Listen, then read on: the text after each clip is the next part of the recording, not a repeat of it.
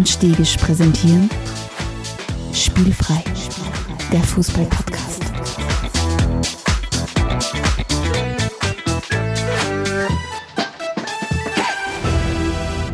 Herzlich willkommen zu einer neuen Folge von Spielfrei, dem Fußball-Podcast direkt aus Kerz. Und ich schaue schon wieder ins Kastleine, damit ich dich sehen kann, lieber Stefan. Hallo. Hallihallo. Diesmal bin aber ich schuld. Ich habe gesagt, ich habe keine Zeit. Morgen, morgen ist in unserem Fall Dienstag, wo wir noch standardmäßig aufnehmen.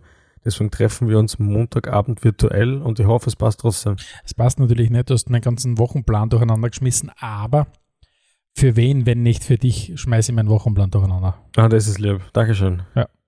Ja, Soll mir äh, kein zweites Mal vorkommen, du, du Lausbub. Ja, ein bisschen, ein bisschen taugt mir, wenn ich da ein bisschen einforschen kann. ähm, jetzt ist echt voll schade, dass wir heute nicht von Liga zu Liga machen, weil es war ein sensationelles Fußballwochenende. Es sind so viele Sachen passiert. Ich, ich wüsste gar nicht, wo ich anfangen soll. Deswegen lasse ich gleich mehr oder weniger ganz bleiben. Stefan, erzähl uns vielleicht mal kurz, was wir heute tatsächlich machen. Genau, wir bleiben heute äh, im Tagesgeschäft äh, in unserer Schwerpunkt-Episode. Das heißt, alle spielfreie äh, Hörerinnen und Hörer wissen ja, alle 14 Tage widmen wir uns einem Thema etwas ausführlicher.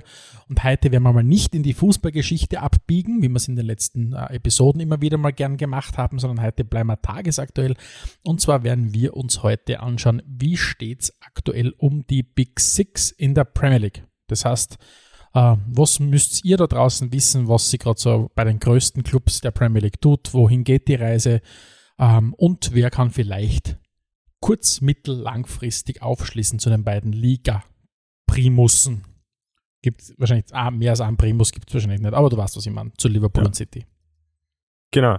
Und außerdem schauen wir uns natürlich noch an, also erklären wir mal ganz kurz für alle, die es nicht wissen, wer sind die Big Six, weil das sind nicht automatisch die ersten sechs in der Tabelle, sondern das hat andere Faktoren, die da entscheidend sind und wer kann auch von hinten auch nur aufschließen zu diesen Vereinen, die vermeintlich weggeprescht sind. Davor aber, wie gehabt, äh, schauen wir mal ein bisschen in die weite Welt hinaus. Stefan, hast du uns das mitgebracht? Ja, und zwar bin ich über eine Statistik äh, auf eine Statistik gestoßen, die mich absolut begeistert hat. Äh, und zwar, ich sage nur Iñaki Williams. Hast du das Mhm. mitbekommen? Gibt es irgendwas, dass der viele Minuten gespielt hat? Ja, ne? Iñaki Williams, seines Zeichens ja äh, äh, Spieler von Bilbao. Ähm, ich glaube, ich komme dann aus dem Nachwuchs von, von, von Bilbao. Iñaki Williams hat seit sechs Jahren kein Ligaspiel für Bilbao verpasst. Seit wie vielen Jahren? Seit sechs Jahren. Der hat 225 Spiele in Folge gespielt für Bilbao. Auf diese unfassbare Statistik bin ich gestoßen. Er hat jetzt natürlich nicht jedes Spiel durchgespielt. Am vergangenen Mhm. Wochenende hat er durchgespielt beim, beim 3-2 Auswärtssieg gegen, äh, in Cadiz. Aber der hat seit sechs Jahren, seit 225 La Liga-Spielen, hat er kein einziges Spiel versammelt. Das ist irre, oder? Das ist echt und der ein Typ Wahnsinn. spielt einen sehr, sehr physischen Fußball und spielt auf der Außenbahn. Also der, der, der ist auch viel umgeschnitten worden schon, aber der hat kein einziges Spiel versammelt. Ich bin, wie das, wie das gelesen habe, habe ich, das checken müssen und gedacht, das stimmt ja nicht. Das hat mich annähernd so, so begeistert wie, das, wann war das? Das war ein paar Episoden, wo ich die Statistik ausgegraben habe, dass United, wie war das? Seit, seit es die Premier League gibt, noch nie ein Spiel verloren haben zu Hause, wenn es eins nur zu, wenn es zur Pause vorn waren. Ja, das haben offenbar die, die Herren von Arsenal auch mitgekriegt und haben prompt sichergestellt, dass zur Pause nicht so weit hinten sind. Ja, genau. Aber, aber wie gesagt, Iñaki Williams war ganz begeistert. Sehr cool. Weißt du, was ich noch gehört habe? Äh, auch sehr, sehr, sehr arg. Ähm, und zwar Vereine aufgelistet, nach der, nach seit wie vielen Jahren sie nicht in irgendeiner Form abgestiegen sind. Also jetzt nicht in der höchsten Liga gespielt haben, aber nicht abgestiegen sind. Okay. Da gibt es interessante Statistik. Auf Platz 1 ist Arsenal. Mhm.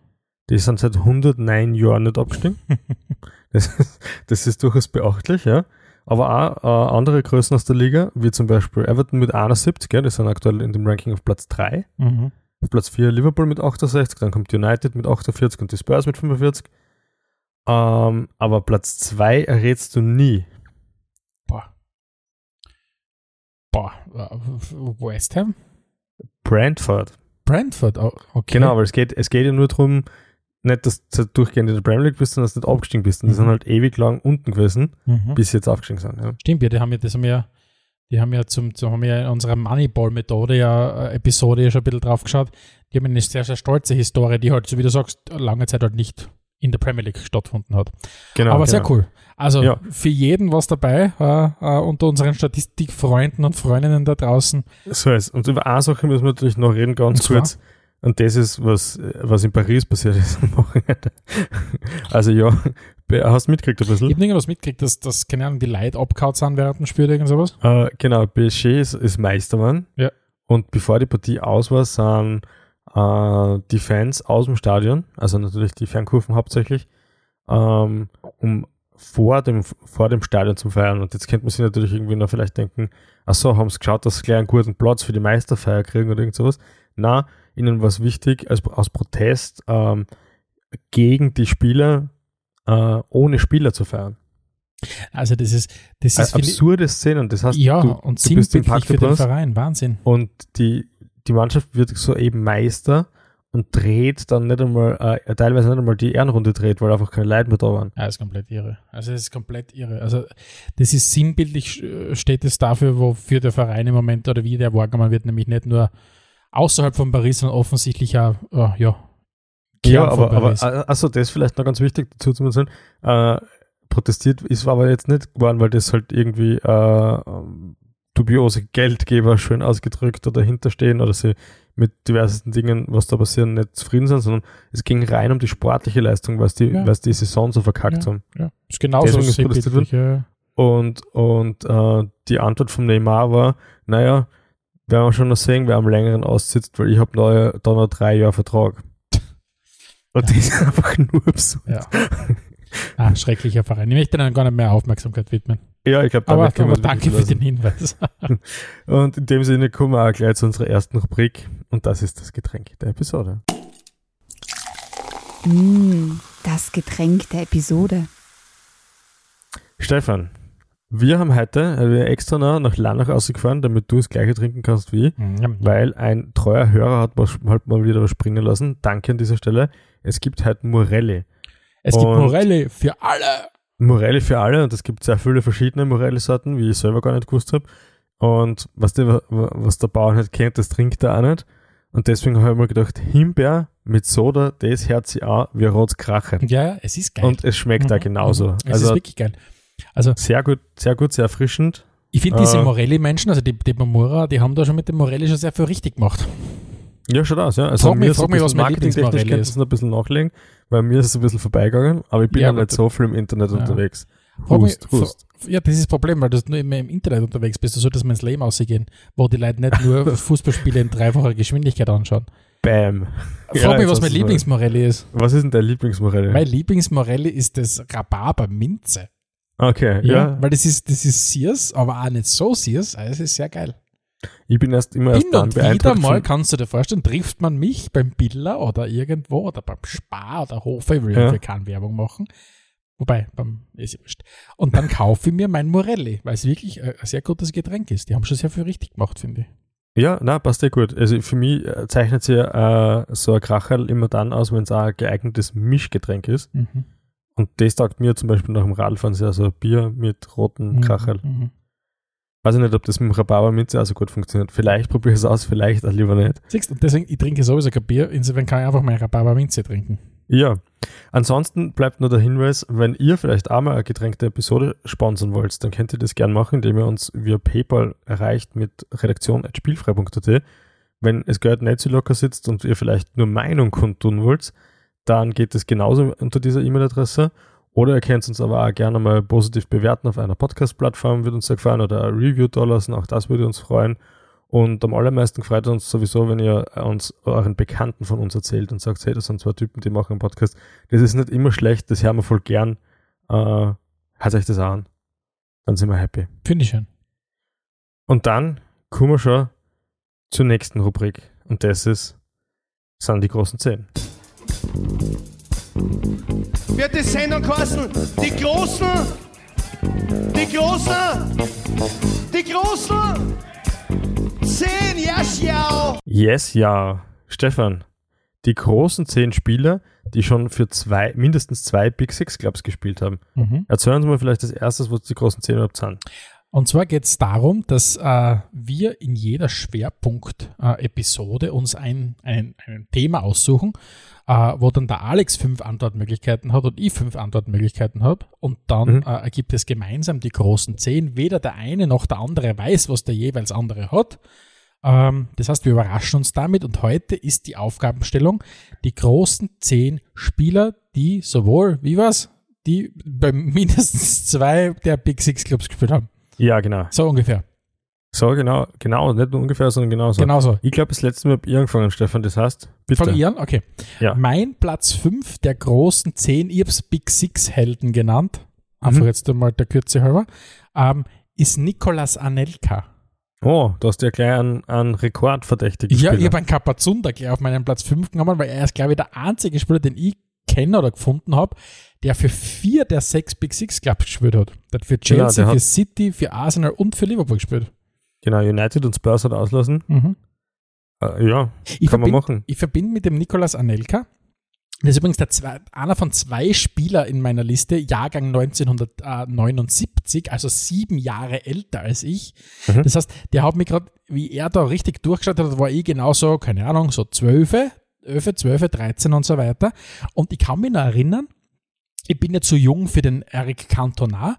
Für mich war der Nicolas Anelka der erste, wo ich mitgekriegt habe, dieses Attribut Enfant terrible. Kann ich mich noch erinnern. Okay. Deswegen habe ich den immer faszinierend gefunden, den Nicolas Anelka. Und er hat, das war mir einfach schon immer bewusst, äh, für extrem viele ganz, ganz große Clubs gespielt. Und, aber eigentlich ein guter Kicker gewesen.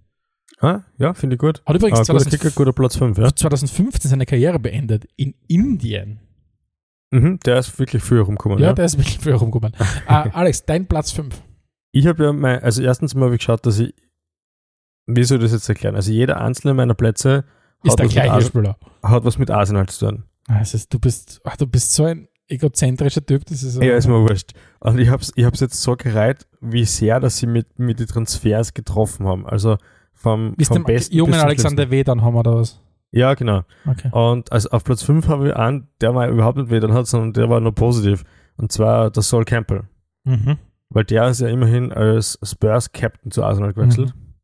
Verständlicherweise, weil er halt auch endlich einmal was gewinnen wollte. Weil er was wieder wollte, ja, versteht man. Ja, es hat auch relativ gut funktioniert, muss man sagen, Ja, weil die Invincible-Saison. Dem, dem Sol Campbell muss man tatsächlich zugute halten. Grundsätzlich unterschreibe dein Schmäh natürlich immer so 100%, wenn es darum geht, dass, die, dass, dass mit den Spurs nichts gewinnst. Er ist tatsächlich aber jemand, der mit den Spurs zumindest einen Pokal gewonnen hat, einen League Cup gewonnen hat.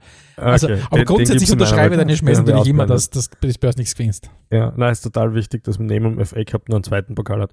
Möchte an dieser Stelle nochmal anmerken. Ähm, Sol Campbell, auch deswegen cool, der ist im aktuellen Palestra mit einem ziemlich lässigen Interview. Also da Shoutout an die kann man Kollegen sagen, weil die Podcasten mittlerweile auch.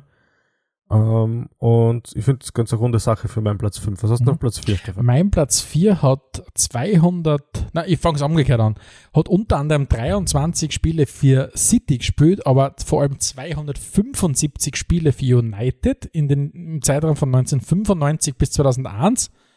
Am Andy Cole. Hm, ja. Und was man beim Andy Cole, was ich nicht gewusst habe, äh, der hat auch zwei Spiele für Arsenal gespielt, weil der kommt nämlich aus der Arsenal-Jugend. Und, Ja, war- schau, und war von der damit gewusst, 1989 bis 1992 bei, äh, bei Arsenal, war dann dazwischen zwar ausgeliehen an Fulham, Mhm. aber ist erst dann über, über, über Bristol City und Newcastle hat er dann den Weg zu United gefunden. Und ist schau. unter anderem dann fünfmal mit United Meister geworden und halt 50 Prozent dieses grandiosen Sturms gemeinsam mit dem Dwight York. Also Andy Genau, ja. Cole, für mich ganz ein großer Held. Ja, cool, cooler Typ. Äh, mein Platz 4 trifft mich immer noch nicht, nicht hart, ganz im Gegenteil, auch der freut mich noch ein bisschen. Mit Österreich-Bezug. Fällt da schon ein, wer für zwei Mannschaften gespielt hat? Uh, Alex the Cat. Jawohl, Alex Manninger bei Arsenal natürlich Stimmt. und dann später noch Liverpool. eine Ehrenrunde bei Liverpool als Ersatzgoalie gedreht. Ich glaube, es gibt nicht äh, viele, die von Aue, glaube ich, nein, nicht von Aue, von, von Augsburg, glaube ich, damals Augsburg, glaube ich, ja. n- Mhm. nach Liverpool wechseln. Ja, und echt, äh, einfach ein sympathischer Kerl. Fra frag mich die ganze Zeit, was der jetzt macht, weil der ich glaube, der wohnt irgendwo am Berg oben und hin und wieder kommt er runter. Ist das nicht die Feier, ist das nicht die Feiersinger-Legende? Nein, nein, nein. Das, der Feiersinger grundsätzlich, glaube ich, lebt aus Almhöhe und Okay. die andere Alm, glaube ich, gehört in Manninger. Nein, ich glaube, Ah. der lebt da irgendwo auf dem Berg oben und hin und wieder kommt er runter. Mal mit dem wir's mal Und- Glas tratschen. Und Vielleicht bläst seine das. Backen immer so auf, wie es früher mal gemacht hat. Der hat einen Psychoblick gehabt, wie man der Mann Ja, das hat mir taugt. bis Schon, aber, aber ja, geiler Goalie, Ja. gute Karriere, beeindruckender Typ. Ähm, Stefan, Platz Ich 3. merke, äh, gerade jetzt, wenn ich meine Listen so anschaue, ich habe einen ganz klaren Fokus offensichtlich auf Stürmer, äh, weil mein nächster St- ist ebenfalls äh, ein Stürmer, hat drei, für drei der sechs Vereine gespielt, namentlich für, für Arsenal, für die Spurs und ebenfalls für City, und zwar Emmanuel Adebayor. Mhm. Absolute Legende für mich. Äh, 62 Tore für Arsenal in 142 Spielen, 42 Tore für die Spurs in 113 Spielen. Ein bisschen weniger hat er dann für, für City gespielt. Aber für mich absolut Legende. Und was ich lustig finde, ist, ich hätte im Adebayor jetzt da, natürlich weiß ich es nicht auswendig, weil ich seine Karriere jetzt nicht, weiß Gott, wie aktiv verfolgt habe, also nur so nebenbei. Ich habe glaubt, der hat mehr, mehr gewonnen. Der hat nur einmal den spanischen Pokal mit Real gewonnen. Das war's. Aha, Der war, ja. ich habe mir das ein bisschen angeschaut, er ist halt genau dort dann bei Arsenal gewesen, wie Arsenal kurze Zeit aufgehört hat, zu, zu, die Sachen zu gewinnen, zwischen Mhm. 2006 und 2009. Dann war er zu früh bei City, um dort was zu gewinnen. ja. Und vor allem war er bei den Spurs und da gewinnst du halt nichts. Aber, aber, aber insgesamt ein geiler Typ. Ja, cooler Typ. Äh, berechtigter Platz 3. Bei mir ist es jemand äh, aus Arsenal-Sicht, der schon sehr, sehr schmerzlich wehtan hat, wie er weggegangen ist, und zwar äh, Patrick Vera. Oh. Wahrscheinlich einer der besten Arsenal, äh, ja, wahrscheinlich jedenfalls der beste Arsenal-Mittelfeldspieler, den sie gehabt haben. Äh, ist ja dann von Arsenal zu Juve gegangen und über Umwegen dann bei City gelandet, zum Stimmt. eh schon fast Schluss seiner Karriere und hat da, äh, da eigentlich die erfolgreiche Zeit von City eingeleitet. Ja. Ich glaube, in seiner letzten Saison haben sie den ersten Titel geholt und seitdem buren sie dahin. Ein geiler Typ. Ja, Geiler Typ. ganz großartiger Typ. Ja. Aga Harvey, Jeder fragt War- sich immer, was er da für einen Schlatz gehabt hat auf seinem Leiberlum. ja, vielleicht hat er nur durchgeschwitzt. Und dadurch hat sich halt, was die extrem viel auf die kleine Fläche konzentriert. Es ist so wie das Ah. Batman-Logo. Wirklich, das ist das, was mir von Patrick war, Vieira ganz wesentlich hängen bleibt. Er war natürlich ein grandioser Fußballer werden. Immer Ja. dieses mysteriöse, den mysteriösen Fleck gehabt. Da draußen, liebe Leute, natürlich könnt ihr jetzt selber recherchieren, aber ich bin einfach ein stinkfauler Mensch. Wenn euch ihr die Arbeit, so, wenn ihr das wisst, worum es geht, bitte schreibt uns doch eine Mail an redaktion.spielver.de, was genau hat es mit Patrick Vieira's Trikot auf sich gehabt. Mich würde es wirklich sehr interessieren. Vielleicht recherchiere ich das. Wenn man nichts Nein, dann nein schau ich ich. will es nicht von dir wissen. Okay. Ich will, ich will, ich will den, wie heißt die Schwarmintelligenz will nutzen. Ah, Okay, das passt gut. Äh, dann will ich zumindest von dir deinen Community Platz zwei Power. wissen. Ja. Dann will ich von dir zumindest Platz 2 wissen. Mein Platz zwei, du hast ihn schon genannt, äh, Soul Camper.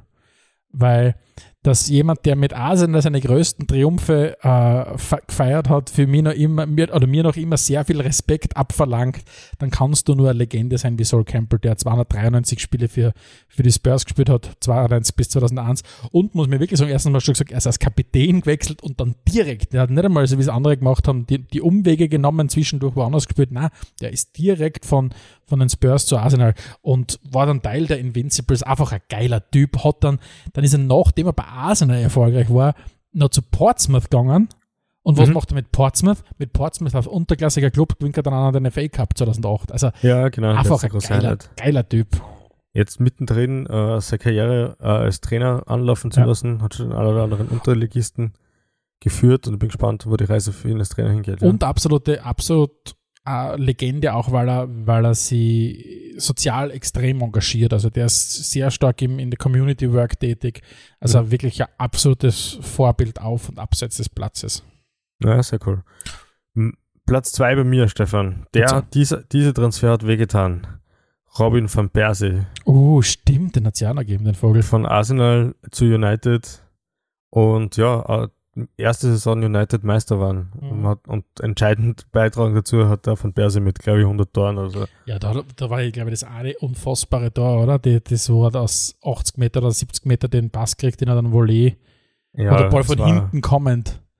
Ich Also es glaub, gibt, es gibt so Spieler, die, die haben vielleicht jetzt nicht die beeindruckendste Karriere im Sinne von so vielen Saisonen, aber die Saisonen, die sie gut gespielt haben, Ja. war einfach ein Wahnsinn. Ja. Absolut. Davon- Und sehr viel ikonische Tore geschossen, gleich wie das eine. Was war denn das?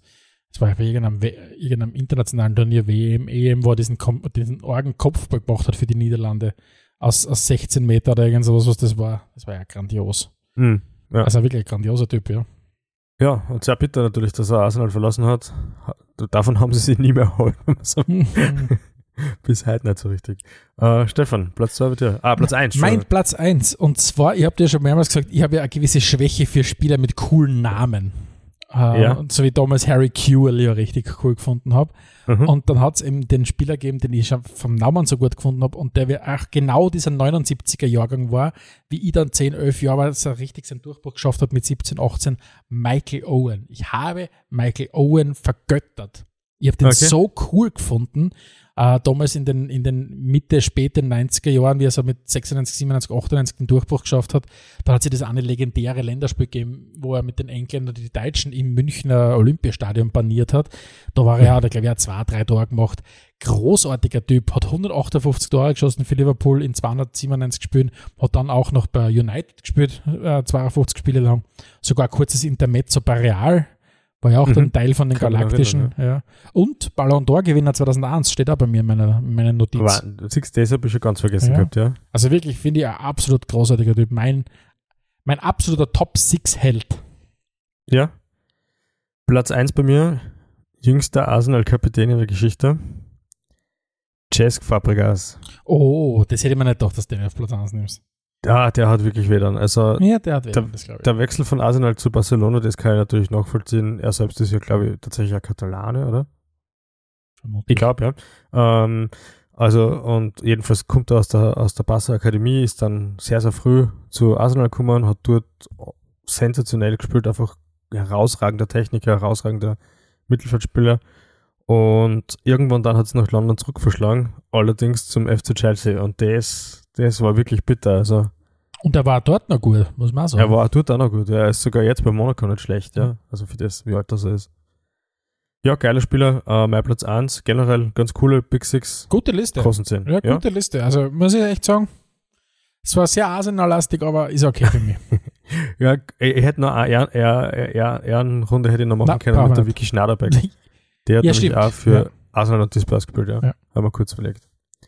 Ja, äh, kommen wir zu unserem Schwerpunkt. yes. Spielfrei, spielfrei, der Fußball-Podcast.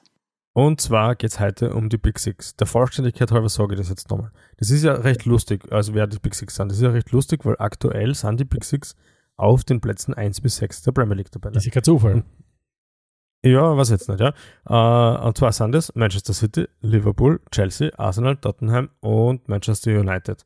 Und wie ich vorher schon kurz erwähnt habe, geht es dabei eben nicht darum, dass das die besten, bestplatziertesten Teams der Liga sind, sondern es sind die, die am wirtschaftlich relevantesten sind. Also Die Too Big to Fail sind, wie wir gelernt haben too damals. big to fail, genau. United kann 100 Mal verlieren gegen Arsenal und kann auf Platz 6 sein und nächstes Jahr vielleicht nicht einmal Europa League spielen. Äh, Das ist eine Gelddruckmaschine, wie sie in, nicht in England keine zweite gibt und auf der Welt auch nur ein paar, ja. Und genau, um das geht's. Das wollen wir uns heute anschauen. Ähm, wer sind die Big Six im, im Detail? Was, was macht der aktuell aus? Und wer kann da vielleicht dann auch wirtschaftlich bald einmal aufschließen? Ja? Der letzte Verein, dem das gelungen ist, waren ja die Spurs. Auch schon vor, vor vielen, vielen Jahren mittlerweile, dass die wirtschaftlich wirklich, wirklich gut dastehen. Und ähm, mittlerweile ja nicht nur den Anschluss gefunden haben, sondern äh, Vereinen wie Arsenal absolut bei Rolle bieten. Mhm. In, in jeglicher Hinsicht. Gleich große Stadion oder größere Stadion sogar. Ähnliche Umsatzzahlen, ähnliche Transferkennzahlen. Nur, so den, weiter. nur, nur, nur in, in, in den Vitrinen schaut es ein, bisschen- schaut's ein bisschen ärmlich aus. Und wir haben ja gesagt, wir haben ja gesagt bevor wir es uns äh, darum kümmern, um die eher schwierigen Kandidaten, wie zum Beispiel United, äh, Arsenal und Tottenham äh, zu, zu, zu diskutieren, machen wir es uns doch leicht und starten wir vielleicht mit den obvious choices. Mhm. Jetzt ist es so, jetzt gibt es die Big Six und man muss sagen, wenn es die Big Six, Six gibt, dann ist es ja eigentlich noch fast die Bigger Two Game im Moment, weil das ist ein bisschen so wie, es gibt die G20, dann gibt es zwar die G7 und so weiter, weil offensichtlich ist ein elitärer Kreis nicht elitär genug. ähm, das heißt, äh, und offensichtlich braucht es bei den Big Six im Moment wirklich vielleicht eine kleine Unterscheidung, weil was City und Liverpool im Moment auf dem Platz zaubern und, und äh, auch sonst hinlegen als Verein ist schon sehr, sehr beeindruckend, muss man sagen. Und die Kluft hat sich doch ziemlich aufge aufgetan, sagen wir mal so. Genau, äh, also sportlich gesehen äh, ziehen City und Liverpool absolut weg. Da ist einmal der erste Strich zu machen, um in österreichischen Bundesliga-Verhältnissen zu denken. Dann kommt Chelsea, wo man eigentlich, finde ich, dann danach schon gleich den nächsten Schritt, Strich machen kann. Bei Arsenal Spurs bin ich Wochen für Wochen ein bisschen hin und her gerissen, wer da jetzt wirklich weiter ist in der Entwicklung. Ich glaube es nach wie vor, dass die Spurs einen Schritt weiter sind. Reden wir, noch, ich glaube nicht. Also, ich Ja. sehe ich sehe es bei den Spurs gar nicht. Und United ist für mich einfach ein Trauerfall im Moment. Bei, bei United ist echt so, der einzige Grund, warum die so weit fahren sind, ist echt, dass der Kader halt einfach wahrscheinlich der drittteuerste in der Liga ist oder zweitteuerste in der Liga ist. Und, und mit dem, mit dem Kader, selbst wenn du noch so scheiße spielst, bist du einfach vorne dabei. Ja, es geht gar nicht anders. Weil irgendwer schießt dann da, irgendwem kommt immer einer aus. Und sei es dem Ronaldo, dem am Wochenende übrigens das hundertste Karrieretor in der Premier League geglückt ist, womit er mehr als 100 Tore in der Champions League geschossen hat, mehr als 100 Tore in der Premier League, mehr als 100 Tore in La Liga, mehr als 100 Tore in Serie A. Absolut. Absolut. Kann man machen. Ja, absolut. Aber schauen wir uns vielleicht einmal an, warum sind, sind Liverpool und City so, so dominant und, und ich glaube halt, was die beiden halt geschafft haben in den letzten Jahren und was sie ganz wesentlich vor allem von United trennt, ist, dass die halt wirklich hergegangen sind und alles ihrem Trainer untergeordnet haben und für, für diesen Trainer alle Strukturen geschafft haben, die der Trainer gebraucht hat, äh, wollte und so weiter. Jetzt haben wir äh, Klopp, der seit, seit Oktober 2015 im Amt ist. Also er ist mittlerweile seit knapp sieben Jahren im Amt. Sein aktueller Vertrag geht bis 2024. Dann hast im, im Juli, ein halbes Jahr später, im Juli 2016 drauf, ist dann Guardiola, äh, hat er dann angeheuert. Und die Vereine machen ja wirklich alles, damit diese Trainer ihr ganze ja, Genialität aus, aus oder ver, ja, verwirklichen können. Und ich glaube, das ist für mich ein ganz wesentlicher Unterschied, weil ich mir überlegt habe, okay, warum, warum sind die zwei so gut? Natürlich haben sie viel Geld investiert, aber wenn du dir anschaust, was United investiert hat, auch was, was Spurs, was, was Arsenal und was Chelsea investiert haben. Aber die beiden haben, also City und Liverpool haben es halt wirklich geschafft, ähm, viel Geld zu kombinieren mit einer Spielphilosophie und dem alles untergeordnet über Jahre hinweg. Mhm. Und das sehe ich halt einfach, das, das, das hat United zum Beispiel beispielsweise überhaupt nicht gefunden in den letzten Jahren. Die, sie haben zwar versucht, den Solskjaer so zu positionieren, als würden sie den aufbauen wollen und wäre der große Dings, aber da haben einfach die, die, die Taten haben dem nicht den Worten gefolgt. Bis heute eigentlich nicht, kann Ja. man sagen. Genau. Und deswegen sind City und Liverpool momentan vorn und momentan ist jetzt schon ein paar Jahre und momentan wird wahrscheinlich auch noch ein paar Jahre sein, oder? Glaubst du, dass da bald einmal irgendwer aufschließen kann? ich kann es mir, ich kann's mir bei bestem Willen nicht vorstellen. Also die, die einzigen, was man im Moment mit kurzfristig und, und in den nächsten ein, zwei, drei Jahren vorstellen kann, ist bei Chelsea. Wenn die einen Verkauf über die Bühne bringen, der reibungslos abläuft, wo Chelsea weiterhin Kohle hat, um zu investieren, weil Tuchel für mich der dritte im Bunde ist, wo du sagst, okay, der der hat das Auftreten, mittlerweile das Renommee als Champions League-Sieger und so weiter, dass Mhm. Chelsea alles ihm unterordnen wird. Das glaube ich. Ja. Ich glaube zum Beispiel überhaupt nicht, jetzt fängt, jetzt fängt Den Haag dann bei, bei United an. Ateta, Ateta hat selber nicht diese Rolle, wobei Arsenal, finde ich, geht einen eigenen Weg in der Entwicklung. Und bei den Spurs ist es einfach so, du hast diese ganz starke Rolle nicht, weil so, so, so vernünftig es jetzt wieder läuft unter Conte, Conte ist kein Trainer, der bei den Spurs nur zwei, drei Jahre dort sein wird. Wer weiß, vielleicht ist er gerade mal bis Ende der Saison und heuert dann bei PSG an. Kann ja auch durchaus sein, was ja, Ja, aber mittlerweile halt in den Medien gemutmaßt hätte ich mir auch gefürchtet, ja. Aber grundsätzlich würde es, würde es Chelsea am ehesten zutrauen. Hätte jetzt der Chelsea, also wäre dieser schreckliche Krieg in, in, der, in, der, in der Ukraine nicht passiert, also passiert, hätten die Russen nicht die Ukraine angegriffen ähm, und müsste Abramovic nicht Chelsea verkaufen, dann könnte ich mir vorstellen, dass Chelsea schon äh, ganz vorn angreift. Aber es muss halt alles in sich zusammengreifen, damit du die paar, der beiden da vorn äh, schlagen kannst. Es muss alles passen und bei Chelsea zum Beispiel fällt mir sofort etwas ein, warum es nicht passt. Und das ist, du darfst so einen 100 Millionen Transfer aktuell nicht versemmeln, à la Lukaku. Oder Absolut. vielleicht sogar à la Werner oder so. Mhm. Wenn du, du kannst schon solche Spieler kaufen, du, auch Liverpool hat sehr, sehr teure Spieler gekauft, denke an Van Dijk, aber der ist halt ein Schlüsselspieler. Der ist das, das, das Puzzlestück, das alles zum Laufen gebracht hat, das die Mannschaft perfekt gemacht hat, wenn man Mhm. so will. Und egal wie groß du als Verein bist, und ich bin gespannt, wie es da mit Newcastle dann ausschauen wird, ich glaube einfach nicht dran, dass du 100 Millionen Transfers versammeln kannst. Ja? Dann schaffst du das nämlich nicht, dann kommst du nicht vorne rein.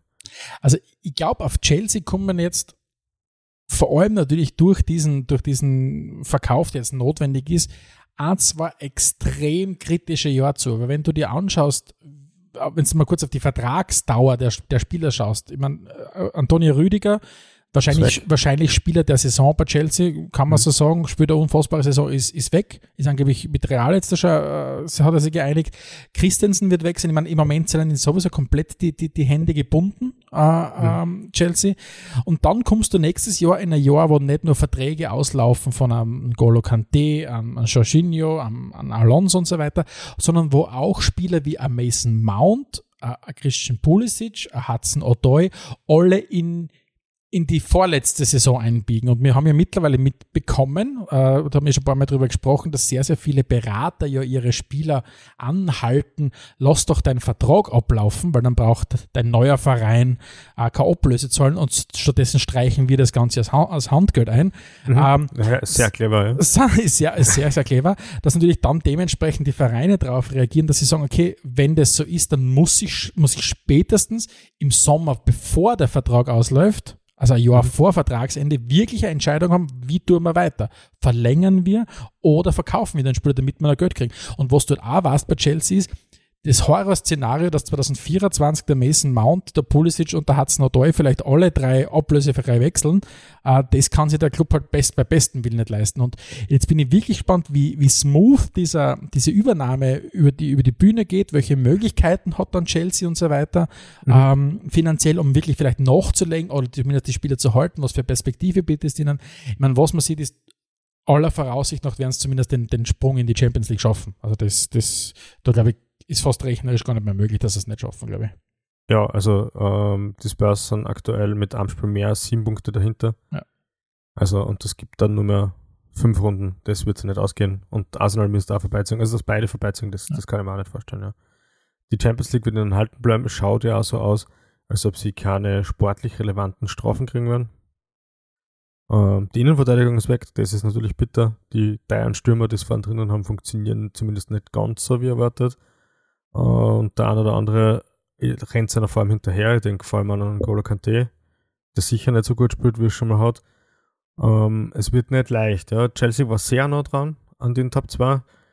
Ähm, meine Prognose ist aber, dass sie es nicht schaffen werden. Ja. Also ich, ich, ich glaube das auch nicht und ich glaube aber, dass grundsätzlich Tuchel die Person wäre, wo du sagst, du baust um den herum wieder das Team auf. Das, das, das, das, das traue ich dem zu und ich kann mir vorstellen, dass Chelsea genauso jemanden sucht, hinter den sie sich äh, hinter dem sie sich versammeln können. Er hat ja auch sehr viel Lob bekommen für seine, für seine Rolle jetzt rund um den ganzen, rund um die ganze, um den ganzen Verkauf und so weiter, mhm. weil er ja vieles gleichzeitig war. Ne? Der hat politische Fragen beantworten müssen, sportliche Fragen beantworten müssen, vereinspolitische Fragen beantworten und so weiter ja. und so fort. Und ich glaube, Seitenblicke habe ich nicht gesehen. Seitenblicke war, da keine Zeit gehabt. Aber ich glaube tatsächlich, dass wenn du auf Chelsea schaust, wenn du auf, auf, auf Arsenal, Tottenham und United schaust, auf, auf diese vier Verfolger der zwei Großen, ich glaube, im Moment geht es nur um eins und zwar, sie vorzubereiten, um in zwei, drei Jahren da zu sein.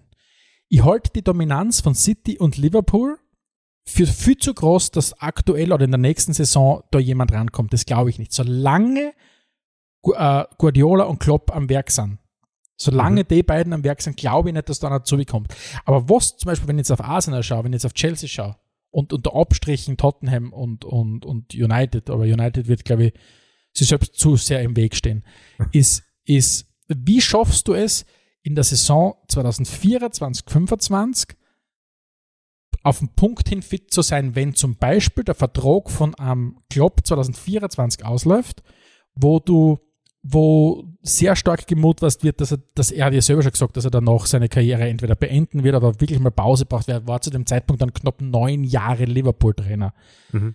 Und wenn der Klopper mal weg ist, dann kannst du, dann wird das nicht ganz smooth weitergehen. Egal wie der Kader zu dem Zeitpunkt ausschaut, was für Weltklasse-Spieler dort sind, wenn ein Trainer nach neun Jahren der so erfolgreich war und den Verein so sehr geprägt hat, dann weg ist, das wird nicht smooth laufen. Und das ganze das gleiche ist beim Guardiola.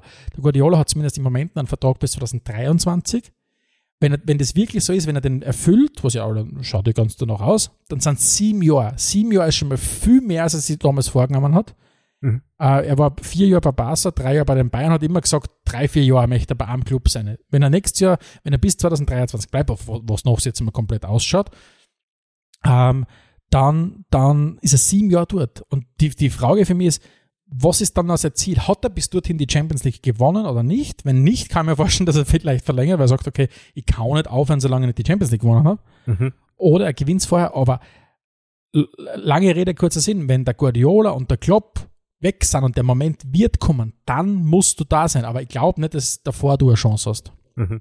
Du, und wenn, wenn er heuer die Champions League holen sollte, war es das dann schon? Ich, ich, ich, glaube fast nicht, weil ähm,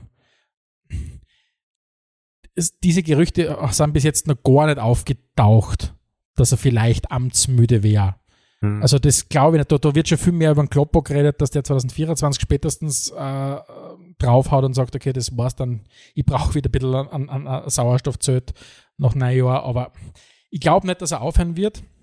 Ich glaube, für das hat er noch zu viel Bock auf City, aber es wird der Punkt kommen, der, außer er straft uns komplett Lügen und, und, und macht einen auf, keine Ahnung, ich muss jetzt nicht unbedingt Alex Ferguson oder, oder, oder Arsene Wenger sein, aber zumindest, zumindest keine Ahnung, 10, 12 Jahre lang äh, City-Trainer. Ich weiß es nicht, ob er das, ob er das, ob er Bock hat auf das Ganze. Oder mhm. ob er nicht irgendwann einmal Nationaltrainer für Spanien werden will.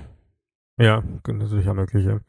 Okay, jetzt haben wir, jetzt haben wir über die großen zwei Fahren geredet. Wobei, ein wobei eine Frage an, an die hätte ich eine Frage. Und zwar diese Dominanz von, von den beiden Großen. Wo glaubst du, du könnte man theoretisch überhaupt noch diese beiden Mannschaften substanziell verbessern? Oder kann man die überhaupt noch substanziell verbessern? Ja, also bei City ist leicht, finde ich. Leicht? Äh, ich finde es am leichtesten, okay. weil ähm, da ist das Kollektiv unglaublich stark. Ja? ja. Äh, kein, kein einzelner Spieler hat eine tragende Rolle in dem Sinn. Das sieht man immer dann, wenn einer fährt, dass immer noch super performen, man sieht an den Torschützen und so weiter. Ich bin aber trotzdem der Meinung, dass jede Top-Mannschaft 20, 25, vielleicht sogar 30 Tore Stürmer braucht. Weil es einfach einfacher ist, wenn du mhm. jemanden hast, der vorne drinnen steht und wo du dich darauf verlassen kannst. Es ist einfach einfacher, ja. Und ähm, wenn der noch kommt, wird es für alle anderen wirklich, wirklich schwierig, ja. Ähm, also da sicher die größte, das größte Potenzial bei City eigentlich. Also ich meine, Haaland steht jetzt angeblich hier vor der Tür, nicht? Äh, das könnte das schon sein zum Beispiel, ja. Und wenn du halt dann einen Haaland dann auf anderen hast, dann glaube ich, wird es wirklich, dann wird wirklich. Vor allem, vor allem nämlich, du kannst nämlich all das spielen, was du jetzt schon gespielt hast, mit dem du aktuell mit 80 Punkten auf Platz 1 bist, ja. Und du kannst aber auch auf einmal ganz anders spielen mit einem richtigen Vollputstürmer vorne drinnen. Und der Guardiola ist jedenfalls ein Trainer, der das beides kann, ja. Mhm. Und bei Liverpool wäre das auch irgendwie ein Weg, dass man sagt, ich, ich rede bei Liverpool ja gern vom One-Trick-Pony. Die kennen eine Sache wirklich, wirklich gut und sie können vor allem auch für dieses System, das sie da haben, super dann wieder neue Leute dazuholen und es hat Hand und Fuß, was sie spielen. Aber ich finde schon, sie sind ein bisschen ausrechenbar. Uh, aber halt ausrechenbar allein ist halt in dem Fall zu wenig, weil sie einfach von der Qualität, von der Qualität her viel zu hoch sind.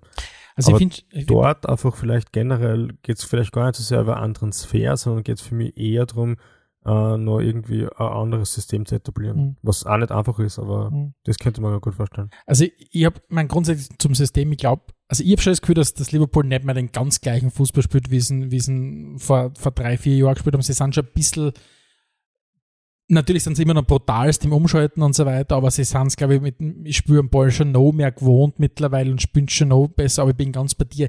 Ich glaube einfach, dass es bei beiden, und das zeigt ja, wie gut sie sind, eine komplette Nuancensache noch ist. Du hast, mhm. da bin ich ganz bei dir, City vorne drinnen noch mit einem, mit einem, mit einem Neuner. Uh, ich hätte auch immer geglaubt, dass, dass Kane ideal eingepasst hätte zu City mit der Art und Weise, wie er sie fallen lässt und wie er spielt und so weiter. Ja, glaube ich auch, ja. Um, ich glaube jetzt, dass er vielleicht noch besser einpassen wird. Ähm, aber ja, aber das ist, das ist dann nicht die, die City-Entscheidung. Und bei Liverpool ist das ganz das gleiche, da redest du von Nuancen. Und das ist für mich das Wesentliche, der, der, der wesentliche Unterschied. Du hast da, da haben wir letztens mal schon drüber gesprochen, äh, Teams, wo, wo der Trainer was vorlebt, wo alle komplett mitziehen. Also jetzt ist ja genau, was jetzt da bei United passiert, dass es ja nicht der Fall ist, wo der, der Rang nicht gern Sachen machen möchte und das überhaupt nicht funktioniert, weil angeblich ja das Misstrauen da ist, wo, wo Unmut geäußert wird, weil halt, keine Ahnung, ein Cristiano sich nicht mehr sagen lassen will von einem deutschen Trainer, äh, dass er jetzt ins, ins Gegenpressing gehen soll und solche Sachen. Äh, mhm. und bin gespannt, wie es am Erik Den Haag an, an, an, an zwar äh, schon von seinem Alter her nicht mehr ganz junger mit seinen Anfang 50, äh, aber doch, ja, als Trainer von Ajax Und jetzt kommst du als Trainer von Ajax, die natürlich ein Riesenclub sind, aber kommst zu United und dann wirst du jetzt da derjenige sein, der den Aufbau macht. Ich bin gespannt, wenn du die, solange du die Kabine hast, wird es schwierig. Auf jeden Fall, was ich sagen wollte, ist auch, ich glaube, dass du bei den all den anderen Vieren dir so viel einfacher tust, zu sagen, wo muss sich die Mannschaft verbessern. Oder Ja, wo, wo hat die Mannschaft Baustellen. Und solange, solange wir nicht annähern bei Arsenal, Chelsea, Tottenham und in Aufstrichen United zu dem Punkt kommen, dass wir sagen können, okay, wow, die Mannschaft ist einmal so weit, wirklich richtig gut aufgestellt, solange wird das überhaupt kein Thema sein. Und deswegen zwei, drei Jahre Planungshorizont, bis dorthin schauen, dass die Mannschaft zusammenhält. Das wird natürlich gerade bei Arsenal gewesen, für Arsenal und Spurs halt extrem wichtig, wenn es darum geht, die Spieler zu halten. Mhm. Ich glaube sogar, dass die Spurs da einen leichten Vorteil haben, wenn es darum geht, die, die, die Kernspieler zu halten, weil der Sonny hat jetzt wieder verlängert. Ich glaube, der sieht die Zukunft bei den Spurs. Mhm. Und ich glaube, dass der Kane mittlerweile, wie er sie das Fenster für einen sinnvollen Transfer geschlossen hat. Sinnvoll im Sinn von, er will gewinnen, er will Titel gewinnen und er will sie in der Regel in England gewinnen. Das haben wir ja schon mehrmals gesagt. Das große Ziel von Kane ist, er möchte Alan Shearer als bester Torjäger in der Geschichte der Premier League überholen. Dafür muss er in England spielen. Hilft dir nichts, wenn es in Spanien für Tor schießt, die wird in England nicht zählen. Und wo wechselst du dann hin, wenn du no wahrscheinlicher Titel gewinnen willst? In den nächsten zwei, drei Jahren, Harry Kane wird 29 jetzt. Du kannst dann nur zu City wechseln, du kannst nur zu Liverpool wechseln. Ich kann mir bei Gott nicht vorstellen, das ist glaube ich überhaupt nicht im Gespräch, dass der zu, zu Liverpool wechseln wird. Bei City, glaube ich, setzen es gerade auf, das, auf die Ansa-Aktie, das ist der Haaland. Mhm. Aber da als Backup, glaube ich, schon, dass er Rolle spielt. Kann ja? ich mir vorstellen. Und, und ich würde es ihm, ich ihm vergönnen, dass er das macht. Aber ich glaube, City wollten voriges Jahr nicht auf- um, Teufel komm raus. Wollten es nicht. Ja, und was man natürlich schon vorstellen könnte, ist, dass er vielleicht bei United doch eine Rolle spielt. Genau, aber dann ist die für mich die Geschichte, da wechselst du dann nur mehr wegen Geld hin. Weil wenn ich jetzt zu United gehe, mit knapp 29 Jahren, wo wir diese Dominanz von Liverpool und City angesprochen haben, und jetzt kommt bei Erik Den Haag. Mhm. Das ist kein Projekt, das nächstes Jahr wird United nicht um die Meisterschaft angreifen. ja, das ist sicher nicht, aber vielleicht, glaub, vielleicht glaubt er, dass er zwar in zwei, drei Jahren die United-Mannschaft besser ist als in zwei, drei Vielleicht, Jahren die, also die das, Spurs-Mannschaft. das, das wäre eins von wenigen Optionen, die ich noch sehe beim Kane. Er Ja, wird, also glaube die- ich, nicht zu Chelsea gehen, er wird nicht zu Arsenal gehen, er wird bei Liverpool werden sie nicht brauchen oder nicht, nicht einbauen wollen. Ich glaube, er Ja, wird das das, ja. City nicht, nicht unterkommen, außer sie, sie holen wirklich keinen anderen, weil sie dann jetzt die Rede schon gewesen von David Nunez und so weiter, als Mhm. falls es mit dem Haaland nicht funktioniert. Und dann ist United, wobei da geht er, weiß nicht, ob du nicht sogar fast ein noch ein größeres Risiko eingehst. In Also das- es- in Das den- Risiko das- bei, bei United ist, ist sicher, ja, was, was heißt jetzt Risiko in dem Fall?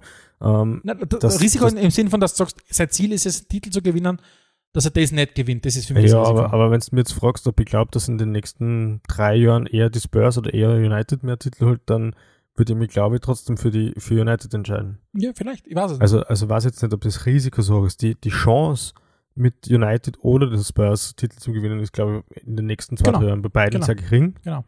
Aber wenn ich mich für einen von den zwei entscheiden müsste, dann sage ich, United in zwei, drei Jahren ist vielleicht die Perspektive besser. Ja? Ja, bin ich gespannt. Weil Also- ich sehe im Moment noch gar keinen Aufbau bei United, also äh, Ja. bis auf ein paar Personalbesetzungen. Ja, Und wenn du jetzt rein aufs Geld schaust, dann gehst du in Newcastle.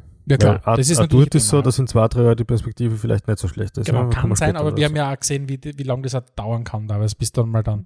Weißt du, das ist das eine Mal, sie dann gefangen zu haben, das ist das andere, dann einmal in der Europa League anzuklopfen, auf die, äh, dann mal über eine ganze Saison hin wirklich mitzukämpfen, dass du vielleicht in die Champions League vordringst, da reden wir schon von, von dem einen oder anderen Jahr. Oder der Eddie Howe straft uns alle Lügen oder sonst irgendein Wundertrainer. Und, Mhm. und wir haben ja, du, du siehst ja du kannst ja nicht, vielleicht kannst du es finanziell, aber du kannst ja nicht von einer Saison auf die, auf die andere 15 Spieler austauschen. Das geht nicht. Mhm. So, äh, jetzt haben sie Kannst mal, du probieren. du kannst es mal probieren jetzt haben sie mal den ersten Sommer vor sich. Ich bin gespannt, womit uns Newcastle überraschen wird. Mhm. Äh, no, aber, aber das wird, glaube ich, einfach noch dauern ein bisschen. Ja, wird, wird so sein wahrscheinlich, ja. Gut, schauen wir uns mal den nächsten Verein an, wie gesagt, oder? Ja. Wir haben über Chelsea gesprochen, das heißt, äh, zumindest laut der aktuellen Tabelle auf dem nächsten Platz ist Arsenal und wir Mhm. sind uns ja ein bisschen uneins, wer da jetzt die Nasen wirklich vorne hat bei Arsenal und Spurs. Ähm, vorweg einmal, was bei Arsenal ähm, eindeutig zu sehen ist, ist, äh, viele Transfers der letzten Zeit haben ganz gut funktioniert. das merkt man rundherum. Aber man merkt halt auch, ähm, wenn man so einen Transfer wie den PP versemmelt, und der ist mittlerweile, glaube ich, kann man das eindeutig sagen, dass der versemmelt ist, davon erholst du dich nicht so schnell. Und dasselbe gilt für den sehr, sehr seltsamen Vertrag der, oder die Vertragsverlängerung, die der Aubameyang gekriegt hat, wo sie dann mit Mühe und Not und mit sehr viel Geld dann letztlich auch irgendwie einen Ausstieg gefunden haben. Und jetzt kommt der Sommer, jetzt verlierst mit Lacazette und Catcher wahrscheinlich deine zwei Anzerstürmer, wenn man so will. Und die Frage ist, reicht's jetzt da, so wie jetzt teilweise in Interviews vom Edu, der Sportdirektor von Arsenal schon gehört habe, dass man wieder nur punktuell zwei Spieler hat? Ich glaube nämlich nicht, weil du brauchst mindestens einen Stürmer, eigentlich brauchst du zwei. Und du brauchst mindestens einen zentralen Mittelfeldspieler, wenn du nicht willst, dass ständig der Chaka der Nummer 1 Mal ist. Ja? Das heißt, das wären für mich schon mal drei Spieler und, und punktuell verstärken schaut für mich anders aus. Es sind nicht drei Stammspieler, sondern es ist vielleicht einer. Ja? Ähm, was sagst du dazu? Wie siehst du das ein bisschen außenstehend? Also ich sehe, also als, als Arsenal Außenstehender äh, oder jemand, der sich nur hin und wieder mit Arsenal beschäftigt, finde ich schon, du, du nimmst eine ganz andere Dynamik wahr, als es beispielsweise bei den Spurs oder bei, bei United der Fall ist. Also ich finde, ähm, Arsenal ist halt jetzt komplettes Work in Progress. Mhm. Ähm, und, und was mir aber für Arsenal zuversichtlich stimmt, ist, dass man das Gefühl hat, das ganze Umfeld unterstützt diesen Work in Progress äh, Prozess, wenn man es so will. Ich habe jetzt ein, ein wunderschönes Foto gesehen, äh, das hat mir das wie richtig, richtig schön gefunden. Ähm, im, Im Zuge von der, von der Arsenal gegen United äh, Partie hat es ein Foto gegeben mit, mit Bukayo Saka, mit dem Emil Smith Rowe äh, mhm. mit dem Thierry Henry und dem Dennis Bergkamp. Habe ich gesehen, ja. Weil offensichtlich ein Haufen, ein Haufen Oldies eingeflogen sind und so weiter. Freddy Ljungberg dürfte offensichtlich im Stadion gewesen sein und, und, und der eine oder andere noch, der Gilberto Silva und so weiter, also viele von den Invincibles und so weiter. Mhm. Und man hat das Gefühl, das ganze Umfeld steht hinter dem, was da gerade passiert. Man hat einen, einen Trainer geholt, der, man hat einen Trainer geholt, der der eine klare Idee hat, dem man auch die Zeit gibt, weil du musst ehrlich sagen, wenn Arsenal einen, einen Quick-Win hätte haben wollen, dann hätten sie den Ateta schon längst ausgeschmissen. Aber offensichtlich haben sie genug Geduld, um ihn arbeiten zu lassen. Weil zwischendurch, Raus, ja. allein wie du eingestartet bist in der Saison, das war nicht gut. Aber absolut, sie haben sie, ja. sie haben sie absolut gefangen. Mhm. Um, und, und das finde ich schon cool. Übrigens, spannende Seitennotiz, die ich gelesen habe. Uh, Dennis Bergkamp und Thierry Henry haben sich zum ersten Mal nach 16 Jahren wieder getroffen. Physisch. Okay. Das heißt, das oh, letzte okay. Mal, dass sie die gesehen haben, war beim Abschiedsspiel vom Bergkamp, was damals das erste Spiel im Emirates war. Aha. Die haben sie 16 also, Jahre lang nie gesehen. Also keine guten Freunde sozusagen. Nein, ich weiß nicht, aber auf dem Foto zumindest haben sie recht, haben sie recht zufrieden ja, ausgeschaut. aber also Stefan, wenn wir so wenn wir uns 16 Jahre nicht sehen würden, ja, ja. würden wir uns öfters sehen in 16 Jahren. Ja. Also ich finde grundsätzlich stimmt mich bei Arsenal sehr, sehr vieles zuversichtlich. Was, was ich mir aber frage ist, mhm. gehst du zum Schmied oder gehst du zum Schmiedel? Weil der Ateta ist ein Zögling vom Guardiola und der Ateta durch und durch verkörpert auch das, wofür der Guardiola steht. Der Ateta ist jemand, der einen klaren Spielplan hat, der grundsätzlich immer einen kontrollierten Aufbau hat. Ich glaube, die letzten Partien waren für einen Ateta absoluter Albtraum. Es war geil ja, zum Anschauen. es ja. war geil zum Anschauen. Ja. Aber Arsenal hat es geschafft, mit dem Prinzip Ordnung äh, wieder ranzukommen an die, an, die, an die Top 4. Jetzt haben sie natürlich viele Ausfälle gehabt und so weiter. Und das Prinzip Ordnung ist komplett übergeben worden an das, äh, oder auf, offenbart oder aufgegeben worden für, für das Chaos im Spiel. das schaut extrem geil aus, aber was, was Arsenal da hingelegt hat, an, an Defensivleistungen, das war erschreckendst, ja, aber gleichzeitig ja. geil einfach anzuschauen. Aber was ich, worauf hinaus will, ist, der, der, der Ateta steht für das, was der Guardiola will. Nur die Frage ist, wer kann es besser, der Schüler oder kann es der Meister besser? Und ja, ich, ich, mein, ich, ich kenne die Diskussion und es ist, es ist sicher großteils berechtigt. Auf der anderen Seite gab es das ja auch seinerzeit rund um Tuchel und Klopp auch ein bisschen. Stimmt, das stimmt. Und, absolut fairer Point. Und, ja, und man, man, kann sich da schon außerentwickeln, aber es ist halt, jetzt ist es Saison Nummer zwei, nicht? Für ihn als, als, als ähm, Trainer in Charge sozusagen. Und von dem her finde ich das jetzt noch ein bisschen früh, dass man da bei den Trainern, wo man davor entweder hospitiert hat oder halt Co-Trainer war, viel mitgenommen hat, das ist für mich irgendwie selbstverständlich. Ja Also, klar, aber das eine ist was mitzunehmen, das andere ist halt das Spiel ganz gleich anzugehen. Wer ist ja, ist ja jemand, der es ganz gleich sieht, der ja von sich selber sagt, er mag es einfach, wenn er im Ballbesitz ist, weil er dann die Kontrolle über das Spiel hat und weniger die Gefahr hat, dass der Gegner was macht. Genau das, was der Guardiola sagt. Mhm. Den Guardiola ist es ja am liebsten, wenn er quasi, wenn seine Mannschaft das Spiel so dominiert, dass der andere einfach nicht dazu kommt, Chancen zu kriegen und, und unterm Strich ist dann wurscht, ob du 1 gewinnst, 3 gewinnst oder was auch immer. Mhm. Und was mich schon ein bisschen schmunzeln hat lassen, ist, wie ich jetzt da gelesen habe, diese Tage, dass Arsenal angeblich, da habe ich an die denken müssen, weil ich es extrem großartig finde. Äh, ich sehe dich, schon in deinem Gabriel jesus leiberl herumlaufen äh, nächstes Jahr. Äh, wie ich dann gelesen habe, dass Arsenal am, am Gabriel Jesus äh, äh, dran ist, habe ich, hab ich mir nicht verkneifen können, dass ich mir gedacht habe, offensichtlich wohl endgültig der, der Arteta, der kleine Bruder von Guardiola, während er quasi die ganzen Leiberler nachgetragen muss von seinem großen Bruder. So quasi, Ja. wenn, wenn der Guardiola nicht mehr brauchen kann bei City, dann nehmen wir äh, bei, bei Arsenal. Ja, also so, Und so, hast, du so, dein, hast du dein Jesus-Leiberl schon gekauft oder ja, reserviert so, für nächstes Jahr? so, schlimm ich als Spieler finde, ähm, von der Ansage her wäre es natürlich, wär's natürlich absolut richtig. Ne? Also wenn wir jetzt wieder bei der punktuellen Schau, wie er Verstärkung. Schau, wie wenn wir jetzt wieder bei der punktuellen Verstärkung sind, gibt es aus Arsenal-Sicht gibt's nur mehr so Transfers, die richtig, richtig ein, einfahren. Also da reicht es nicht für einen gehypten Ligue 1-Spieler à la Pepe richtig Kohle über den Tisch werfen zu lassen, sondern ich denke da wirklich an einen Oshiman von Napoli, ich denke sogar vielleicht an einen Paul Pogba von United, ja. Also nur das bringt die dorthin, wo Chelsea jetzt ist, ja. Von, von den ersten zwei rede ich noch gar nicht. Also du kannst da nicht mehr mit, ich glaube nicht, dass du eine Mannschaft wie Arsenal mit, mit Nachwuchshoffnungen noch verbessern kannst, weil von denen haben es vier, fünf in der Mannschaft, das reicht völlig aus, die sind auch richtig super gut. Aber du brauchst jetzt wirklich gestandene Spieler und das ist der einzige Pro-Punkt, den jetzt vielleicht der Gabriel Jesus hat, weil wenn man bedenkt, dass der die heutige Zeit seiner Karriere im Schatten vom Aguero gestanden ist, hat er natürlich richtig viel Tore geschossen, ja. Ähm, also die, die, die Richtung stimmt, der Spieler stimmt noch nicht, ja. Also den kann mir tatsächlich nicht schön leider. Aber die Richtung wird passen. Schauen wir, schauen wir zu den Spurs. Äh, ich ich, habe so ein Experiment gemacht für mich in der Vorbereitung. Du kennst das vielleicht, ähm, wenn zwei Mannschaften aufeinandertreffen, gibt es diese Votings, auf welchen Positionen wird von der einen Mannschaft wer gewählt und auf der welchen äh, anderen. Aktuell, es ist, es ist, es ist Ewigkeiten, das erste Mal sehe ich da ein bisschen eine Überhand Arsenal. Wo ich sie aber nicht sehe, ist, also ich sehe sie im Kollektiv ein bisschen stärker, aber die besten Spieler von den Spurs sind viel besser als die besten Spieler Aber, von aber gehen wir es vielleicht, gehen wir es, spielen wir es, spielen wir es durch das Spiel. Na Ähm, gut. Ramsdale Loris. Du das, Ramsdale. du, ja, das ist, das ist deine naive Art und Weise zu sagen, Eindeutig. Ramsdale ist der Ramsdale, was natürlich nicht stimmt.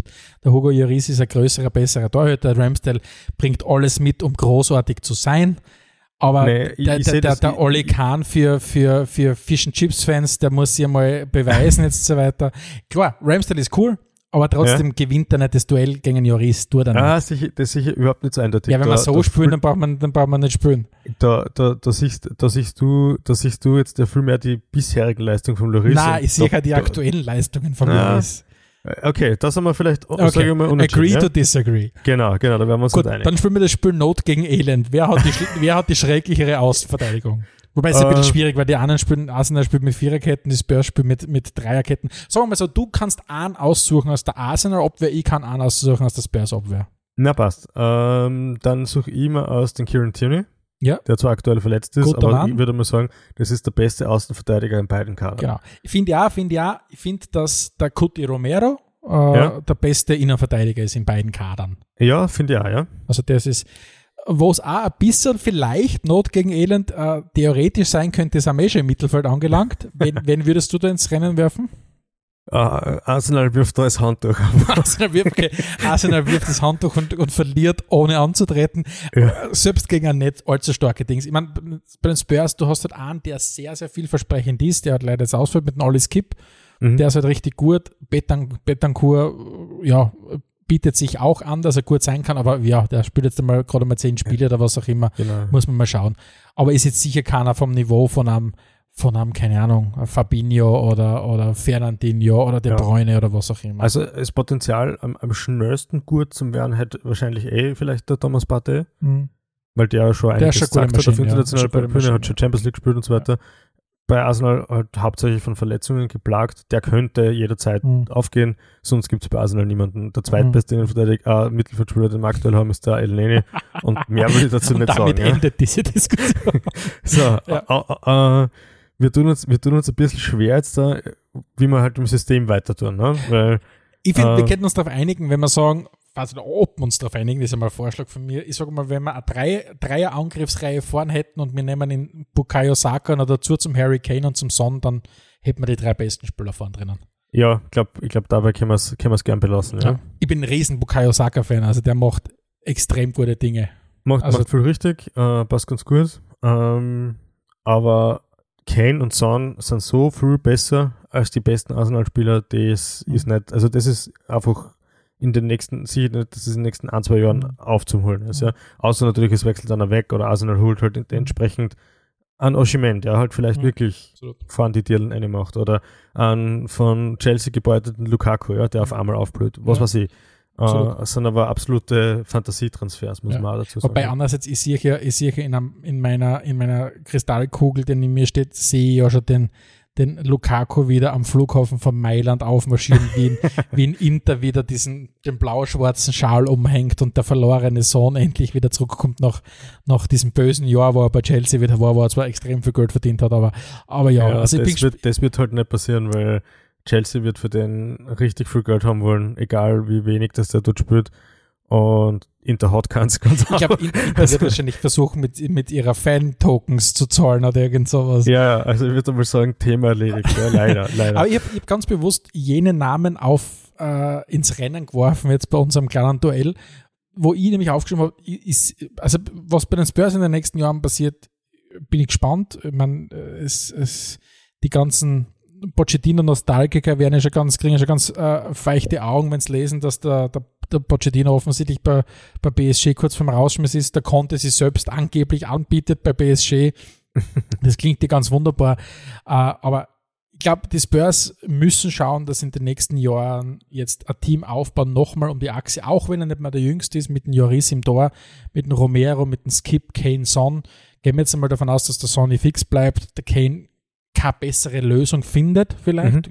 Äh, dann werden, werden das für mich diese fünf Spieler, Skip im Mittelfeld, Romero hinten drinnen, Joris, um die, um die Achsen herum du eine Mannschaft aufbauen kannst. Aber es ist dann schon, solange du, äh, das, das haben wir ein bisschen, da, da, da, da triffst du ein bisschen mir den Sweet Spot, wenn du den El Neni äh, ansprichst, solange man bei den Spurs den Ben Davis hinten herumlaufen sieht, das ist wie wenn ich bei, bei Arsenal den El Neni laufen sehe. Mhm. Da sage ich, ja, okay, what year is this? Ist das 2013 oder was ist denn das? Also das, ja. Ja, und wer wird, und ich glaube vor allem auch für den Kane interessant und für die vielleicht auch, äh, nachdem es beim Conte ja echt schon ein bisschen nach Abschied ausschaut, wer, wer könnte denn äh, nächster Spurs-Trainer werden, wo der Harry Kane sagt, dem vertraue ich so viel, dass ich nicht wegwechseln kann, kann nur, glaube ich, kann tatsächlich nur, wenn es was wüssten noch Größeres probieren von den ganz Großen als Mourinho und, und, und, und Conte und so weiter. Ein Graham Potter von, von Brighton, der ein super Trainer ist, der immer wieder gehandelt wird, der wird nicht der Entscheidende sein, um im Zweifels von Harry Kane zu überzeugen oder was auch Mhm. immer. Oder hätte man, wenn jetzt nicht Newcastle zugeschlagen hätte, hätte man den Eddie Howe geholt zum Beispiel. Das wird, die würden Kane auch nicht überzeugen. Mhm. Ich kann nur ein Pochettino sein. Ja, kann wirklich, ich habe das gleiche gedacht. Es, Geht kann nur, es so, kann nur ein Pochettino sein, der quasi unter, unter, wo die Social Media Abteilung von Spurs dann ein ganz äh, dramatisches Video macht, von wegen, er kommt her, um sein unfinished Business, was er immer das heißt bei den Spurs, weil Titel gewinnen ist es nicht, äh, zu, zu, zu ver vervollständigen und im besten Fall, was die auch schon liest, dass Christian Eriksen wieder anheuern soll bei, bei den Spurs. Vielleicht fra- rufen wir, gehen wir ins Telefonbuch und schauen wir, wo der alte Weireld und der Verdongen herumlaufen und vielleicht haben Danny Rose und Kyle Walker Lust wieder. Also du, du meinst, der, der Pouch kommt zurück und sagt, hey, we're putting back the band ja, genau. Ja, ungefähr so stelle ich mir das vor, dass, dass keiner, kein Mensch natürlich hat die, hat die Telefonnummer von Musa Dembele, seit er nach China gegangen ist.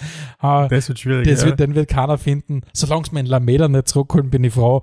ja, ähm, Dele Alli wollen es wahrscheinlich auch nicht haben, oder? Ja, der Deli kommt bis sowieso zurück. Naja, okay, Bumerang. Der, der kommt bis sowieso zurück. Weil der wird leider Gottes keine 20 Spiele in der Premier League für Everton machen müssen, weil Everton wird nächstes Jahr wieder Championship spielen, schon wie es ausschaut. Ah, Nicht wieder, aber Schaut Äh, schlecht wenn, aus, ja. so ausschaut. Na, aber es ist tatsächlich, wenn Conte geht und grundsätzlich ist Conte natürlich, es ist spannend und es, es ist eine Entwicklung da. Er hat, er hat seine Mannschaft jetzt gefunden, er hat zuerst mit dem 3-5-2 herumprobiert, kommt jetzt drauf, na eigentlich ist 3-4-3 funktioniert deutlich besser und funktioniert wirklich deutlich besser. Mhm. Vor allem mit den Neuzugängen mit dem, mit dem Kulusewski und dem, und dem Bentancur. Äh, aber Conte ist kein Mann, der da ist, um ein Team aufzubauen. Tut er Nein, nicht. Und das, klingen, ja. und das ist das, was, was er hast. Er, er wird jetzt da, er wird jetzt da, hat, äh, munkelt man ja schon von dieser Liste von sechs Spielern, die er gerne hätte. Ähm, und wie es halt immer ist bei Spurs, äh, du sagst was, der Daniel Levy sagt, okay, du kriegst gar nichts, du kriegst stattdessen, keine Ahnung, irgendwas anderes. Und das wird halt, der konnte nicht sich gefallen lassen. Das war ja das Problem, weil wir vorher geredet haben, ähm, die Großen schaffen es, diesem Trainer, den sie auserwählt haben, alle Strukturen zu bieten und alles zu bieten, was er gerne hätte. Das ist beim, beim Guardiola so, das ist beim Mhm. Klopp so.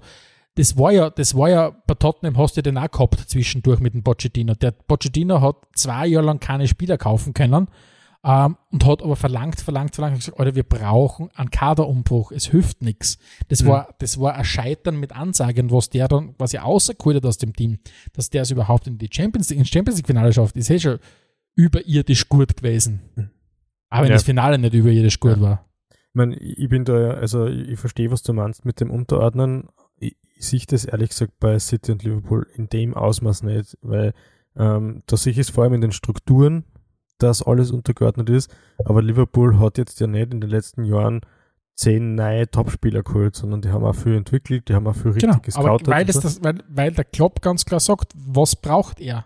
Und Mhm, dem aber mein Punkt nur ganz kurz, entsprechend äh, bin ich halt extrem unbeeindruckt, wenn er konnte, der im Winter zwei Wunschspieler gekriegt hat, jetzt sagt, er braucht noch sechs, aber wenn ich acht Wunschspieler kriege, dann kann er ja hinfahren Mhm. und, und die Spurs trainieren. Wenn ich die richtigen acht Spieler dazu kriege, dann gewinnen sie alles. Du weißt, was du gutes FIFA Ultimate Team hast. Weil ich ein gutes Ultimate Team habe, genau. Nein, es ist, also, also, mh, ich sage immer wieder, wenn du da, wenn's da Mannschaft übernimmst, die erste Frage an deinen Trainer muss sein, kannst du mit dem Mannschaft, mit den Spielern, die ich habe, mehr ausholen als der bisherige Typ? Dann wirst du eingestellt. Wenn die Mhm. Antwort ist, ja, wenn ich sechs Spieler kriege, dann sage ich, ja, okay, da haben wir noch 100 andere Trainer, die das auch sagen, ja. Mhm. Also, das finde ich ein bisschen, finde ich ein bisschen schwach, aber das ist halt Konter. Konter will halt morgen gewinnen und nicht Mhm. nächstes Jahr, ja. Mhm. Und von dem her wäre das ja eh eine super Geschichte, da schreibt sie wie von selbst. Also, Absolut. ich auf, Weißt du? auf Pouchback, wie Also ich, sehe es, ich meine, und da haben die ganzen Social Media Abteilungen ja, ja voll nachgelegt in den letzten Jahren, wenn es darum geht, diese schönen Videos und Transfer-Reveal-Videos und so weiter. Und ich kann mir nur vorstellen, wie es dann, keine Ahnung, so siehst, wie es am, am, am, Trainings, am Trainingszentrum von Spurs zwei Autos so zusammenfahren, zwei große Luxuskarossen und die Scheiben lassen so wie und sie grüßen sie und es sind der Eriksen im einen Auto und der Pochettino im Auto und beide kommen es drauf, dass das Garagenpipsel eh noch drinnen haben, weil sie es gar nicht zurückgegeben haben und so weiter, keine Ahnung.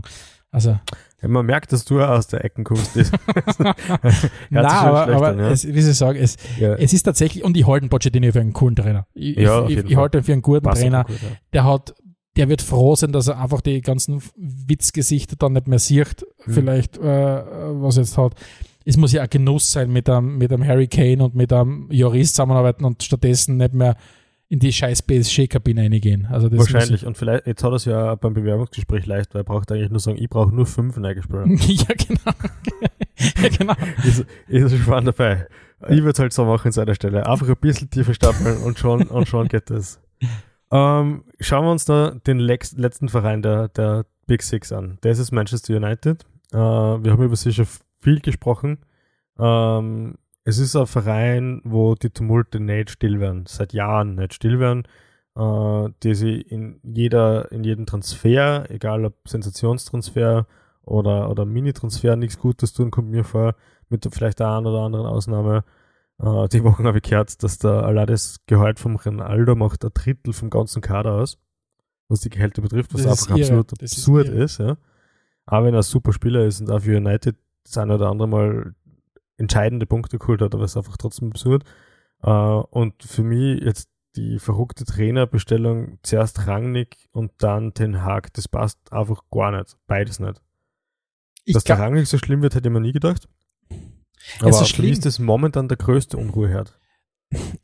ich glaube halt, dass der Rangnick geholt worden ist, um Unruhe her zu sein, weil es hat sich noch nie was bewegt durch Wohlfühlstimmung. Und, und bei, du kannst halt, wenn du ein Haus umbaust, nicht durch Streicheln Wände einreißen, um was um, umzubauen. Da muss es clashen. Und ich glaube, der Rangnick ist ganz bewusst geholt worden, damit es clasht. Nur das Problem ist, du brauchst halt jemanden, der das Bauvorhaben unterstützt und auch über die Spieler und, und sagt, hey, das ist, das ist das, was wir wollen. Das ist mhm. das, was wir wollen jetzt umbauen und nicht, wir schicken den jetzt dahin, aber eigentlich geht es uns viel mehr darum, was für geile Spieler wir noch holen können, weil eigentlich akzeptieren tun wir es nicht wirklich, dass wir umbauen wollen. Wir wissen es zwar und wir sagen es zwar, dass wir umbauen müssen, ja. dringend, aber also für mich ist es im Moment ein bisschen so die Devise, schauen wir, dass wir es in die Champions League schaffen und dann schauen wir weiter. Und dann also, überlegen wir uns was. Mh. Und ne, also der, der, die Kluft zwischen Anspruch und Wirklichkeit ist ist bei United mit Abstand, finde ich, am größten in den, in den Top 6. Mhm. Ähm, ich finde, Arsenal hat sich sehr gut angefreundet mit der Situation, in der sie sind. Das vor, haben sie sich vor ein paar Jahren noch schwerer dann, finde ich. Ja, du hast, hast, vor ein paar Jahren noch immer noch ein bisschen nachgehängt, äh, wir sind Arsenal, wir sind Arsenal. Und das stimmt ja, Arsenal ist Arsenal, aber die haben mittlerweile diese Rolle, um das englische Wort dazu nehmen, sehr embraced, finde ich. Und, und sie mhm. unterstützen das alle. Bei Tottenham ist es so, ah, Tottenham ist einfach für das wieder zu wenig erfolgreich, um da eine große Rolle zu spielen. Ja, die nehmen ihre Rolle an, aber die, die, die kommen nicht, die, die kommen nicht von so hoch, wie es United ist. Und United glaubt halt nicht immer, sie sind United. Und für United ist nicht immer so ein, zwei Bestellungen, Spieler oder Trainer ist wurscht, und auf einmal flutscht das Ganze wieder. Dass die aber riesen strukturelle Themen haben, dass zum Beispiel äh, aber United es so ist, dass, dass du echt viele Spieler noch, ich meine, jetzt hast du zumindest 2022 laufen jetzt mal ein paar Verträge aus mit Cavani, Mata und so weiter, Lingard, aber du hast ja trotzdem noch einige, die ziemlich lange auf der Payroll sind. Mhm. Das ist nicht so schnell ja, Wobei der, der Umbruch heuer schon ziemlich intensiv wird, weil ja. neben denen, die du angesprochen hast, der Matic hört auf, ähm, ist weg, der Pogba verlängert seinen Vertrag nicht. Ich glaube nicht, dass der Ronaldo bleibt, ich glaube nicht, dass der Jesse Lingard bleibt, ich glaube nicht einmal richtig dran, dass er Marcus Rashford bleibt. Mhm, bin ich gespannt, ja. Und der Harry Maguire bleibt, weil den, den kauft keiner. Ja. ähm, und, und dann hast du eh, eh richtig viel Baustellen, weil auf einmal ist der erstbeste äh, äh, Sechser ist der Fred und der zweitbeste ist der McTominay, wenn er halt spielt. Du hast ja, keinen Stürmer mehr, genau. du hast keinen Innenverteidiger genau. mehr, neben Matic. Und, und ah, neben, neben äh, Maguire, also da fehlt einfach viel. Ja. ja, und dann zeichnen wir das weiter, das Bild, was du gerade skizzierst. Und dann holst du dann Erik Den Haag, der bei Ajax sie bewiesen hat, und dann sagst, okay, Harry Kane, wir sind die bessere Option oder keine Ahnung, sonst irgendein großer Name. Wir sind die bessere Option oder kommen zu uns wer lässt sich denn auf das ein? Und weil, weil das, was das sind ja die, die, Namen werden ja schon gehandelt, von Jude mhm. Bellingham und so weiter, Declan Rice und so weiter. Du musst schon sagen, ein bisschen, ein Jaden Sancho muss schon ein bisschen ein Warnhinweis auch sein für, für junge englische Spieler, vor allem, und das kommt auch wieder dazu, vor einer WM. Und wir wissen, wie, wie, wie Spieler äh, Safecard spielen vor einer WM, die, mhm. die, im Sommer, wenn es darum geht, schaffe ich es im, im Winter in den WM-Kader eine. Also ich, ich, ich bin wirklich gespannt und, und deswegen tun sie da für mich immer mehr strukturelle Themen auf, als sie strukturelle Probleme lösen, finde ich, irgendwie. Mhm. Hört sich an. Also, und wie, wie löst United jetzt den Knopf? Das heißt, der Den Haag kommt jetzt auf alle Fälle und bleibt eine Zeit lang einmal Trainer, wird, so wie es jetzt ausschaut, wird er wahrscheinlich mindestens acht neue Spieler kriegen, würde ich jetzt mal sagen. Ja. Und jeder von den einzelnen acht Spielern muss so gut funktionieren wie bei Arsenal ja. äh, Kieran Tierney. Ja. Du, jeder einzelne, oder? Weil sonst ist genau, ist genau. Und, und du musst genau zu Arsenal schauen. Arsenal ist, wenn es um das wieder geht, diese drei, vier Jahre wieder weiter, weil Arsenal hat auch keine gestellten Kicker gehabt, sondern die haben auch immer gute Kicker gehabt. Aber so viel ist da nicht mehr Unterschied, wenn dann die ganzen jetzt weg sind zwischen Arsenal und, und vor drei Jahren und, und, und United oder was auch immer. Ja. Aber du musst die United irgendwann einfach ehrlich in den Spiegel sagen, schauen und sagen, okay, ich sehe gerade nicht vor mir den Club, der die Liga über viele Jahre hinweg komplett dominiert hat, sondern jemand, der, und das ist ja die Frage, wie gut schaffst du das, über eine ehrliche Arbeit versucht wieder spielerisch da dran zu kommen, den Trainer zu unterstützen. Sie versuchen ja eh gerade im Moment äh, personell ein paar Sachen neu aufstellen. Der, der Darren Fletcher ist zum Technical Director befördert worden, äh, der John Murdo äh, ist, ist neuer Football Director und so weiter. Das heißt, man versucht ja was und und, und eigentlich muss ich sagen, wünscht es ihnen ja schon fast, dass es mal langsam aufgeht, weil im Moment sind sie ja eher äh, ein Stickel von der Löwinger Bühne, was, was, was, was aufführen. Mhm. Aber also sie sind für mich diejenigen, was am schwierigsten einzuschätzen ist, was, was ist denn das Ziel? Kannst du sagen, was von United im Moment, natürlich, wir sind alle nicht im Verein, aber Mhm. was, was kann jetzt gerade intern das ehrliche Ziel von United sein? Kann Ja, das kann sein? nur Champions League sein, oder? irgendwie die Platz, den Platz 4 schaffen. Aber dann musst du halt auch dem, also wenn du schon so ehrlich bist, und ich glaube nämlich auch, dass das ein ein realistisches Ziel ist, dann musst du dem halt auch unterordnen Themen. Wie zum Beispiel, wir müssen, es hilft nichts, dem Erik Den Haag, wenn wir uns jetzt für ihn entschieden haben, ähm, ähm, die Zeit geben. Wir müssen auf das hören, was der, der Rangnick als, als Consultant weiterhin sagt. Und wir müssen uns dann von so leiten, ich meine, Pogba wird eh gehen, aber auch von einem CR7 trennen Auf jeden Fall. weil ja. der uns ja. einfach im Weg steht. Und, und, und wie es mit einem Decher weiter, du hast da glaube ich auch 20 Millionen verdient im Jahr und so weiter und sagst, okay, wie schaffen wir es vielleicht, eine Mannschaft aufzubauen um die Achse, ob es magst, ob man, ob man ihn mag oder nicht, Maguire, äh, irgendeinen Sechser, vielleicht an Declan Rice oder was auch immer, oder an Bellingham, an, an, an Jaden Sancho und so weiter. Vielleicht holst du den Harry Kane, ich weiß es nicht. Vielleicht holen sie. Oder vielleicht setzt er auf den Marcus Rashford. Vielleicht Ich setzt er wirklich auf den Marcus Rashford. Ich meine, den Rashford, der, den kennt ich mir bei Arsenal vorstellen, kann ich mir bei Spurs vorstellen als, als, als Hm. zusätzliche Option. Aber es ist ja ein Graus, wie es er im Moment aufgeht. Und der ist ja auch nicht glücklich. Hm. Obwohl er Manchester Junge ist, glaube ich. So, jetzt zum Abschluss, Stefan. Äh, United haben wir jetzt besprochen, finde ich. Äh, hat, ein, er hat den steinigsten Weg vor sich. Zwei Fragen habe ich trotzdem nur für dich. Erstens einmal würde ich mir wünschen, dass du die Big Six in der nächsten Saison reißt, Mhm. weil da he- das greifen wir dann auf. Und dann hätte ich gerne noch einen Tipp, und, äh, wer denen am wirtschaftlich und halt im Gesamtpaket in Zukunft am nächsten kommen wird. Meine drei, meine drei Vorschläge für wer ihnen am nächsten kommen wird, sind West Ham, Newcastle und Aston Villa. Mhm. Nämlich wird wirklich nur, weil West Ham ist der nächste große englische äh, Londoner Verein. Die heißt, da ist die Basis da. Aston Villa, Birmingham ist die zweitgrößte Stadt. Da ist extrem viel Potenzial da. Da ist jetzt offenbar die Kohle da. Da ist vor allem auch eine Perspektive da. Und ein guter Und- Trainer. Und ein guter Trainer. Und Newcastle, Ist weil Newcastle. halt das der reichste Verein der Welt ist. Ja. Genau. Also ich, ich- vielleicht fangen wir zuerst beim letzten Thema an, bevor wir es ranken. Die, die drei, ich stimme da grundsätzlich zu, wobei ah, der Weg noch sehr weiter ist, äh, um, dort, um dort über ganze Saison ranzukommen in die Top 6 hinein. Aber es werden sie sicher, diese drei werden sie positionieren, glaube ich, auf den Plätzen 7 bis 9 zum Beispiel. Äh, West Ham hat, hat heuer schon mal zwischendurch richtig angeklopft. Mittlerweile sind sie komplett draußen wieder aus der Verlosung um die Champions League. Ja. Ähm, aber ja, die müssen sicher jetzt da ein, zwei richtig gute Transferfenster haben. Bin ich, bin ich sehr gespannt.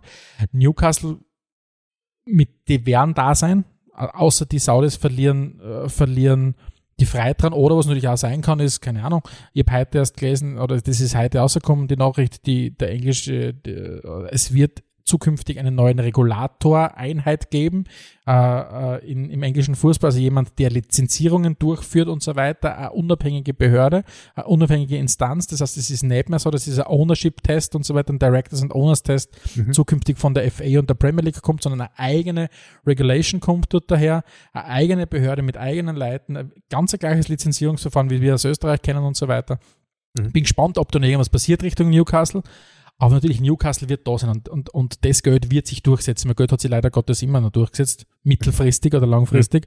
Ähm, bei Aston Villa, ja, da ist jetzt Kohle da. Es ist ein richtig guter Trainer da. Die Frage ist, wie lang ist der Trainer da? Ähm, ich glaube halt, dass Newcastle alles zerkaufen kann. Deswegen werden die für mich mittelfristig sicher vorne anklopfen. Ähm, und bei West Ham würde ich es mir einfach wünschen, weil sie ihnen, weil sie ein cooler Verein sind. Ähm, aber ja, also ich glaube tatsächlich, dass sie werden tabellarisch anklopfen an die, also die Top 6 in, in, auf den Plätzen 7 bis 9, aber tatsächlich da vordringen zu denen den nächsten drei, vier Jahren sehe ich es eher nicht. Aber bei, bei was, du kennst meine bei- Prognosen. Bei niemandem, okay.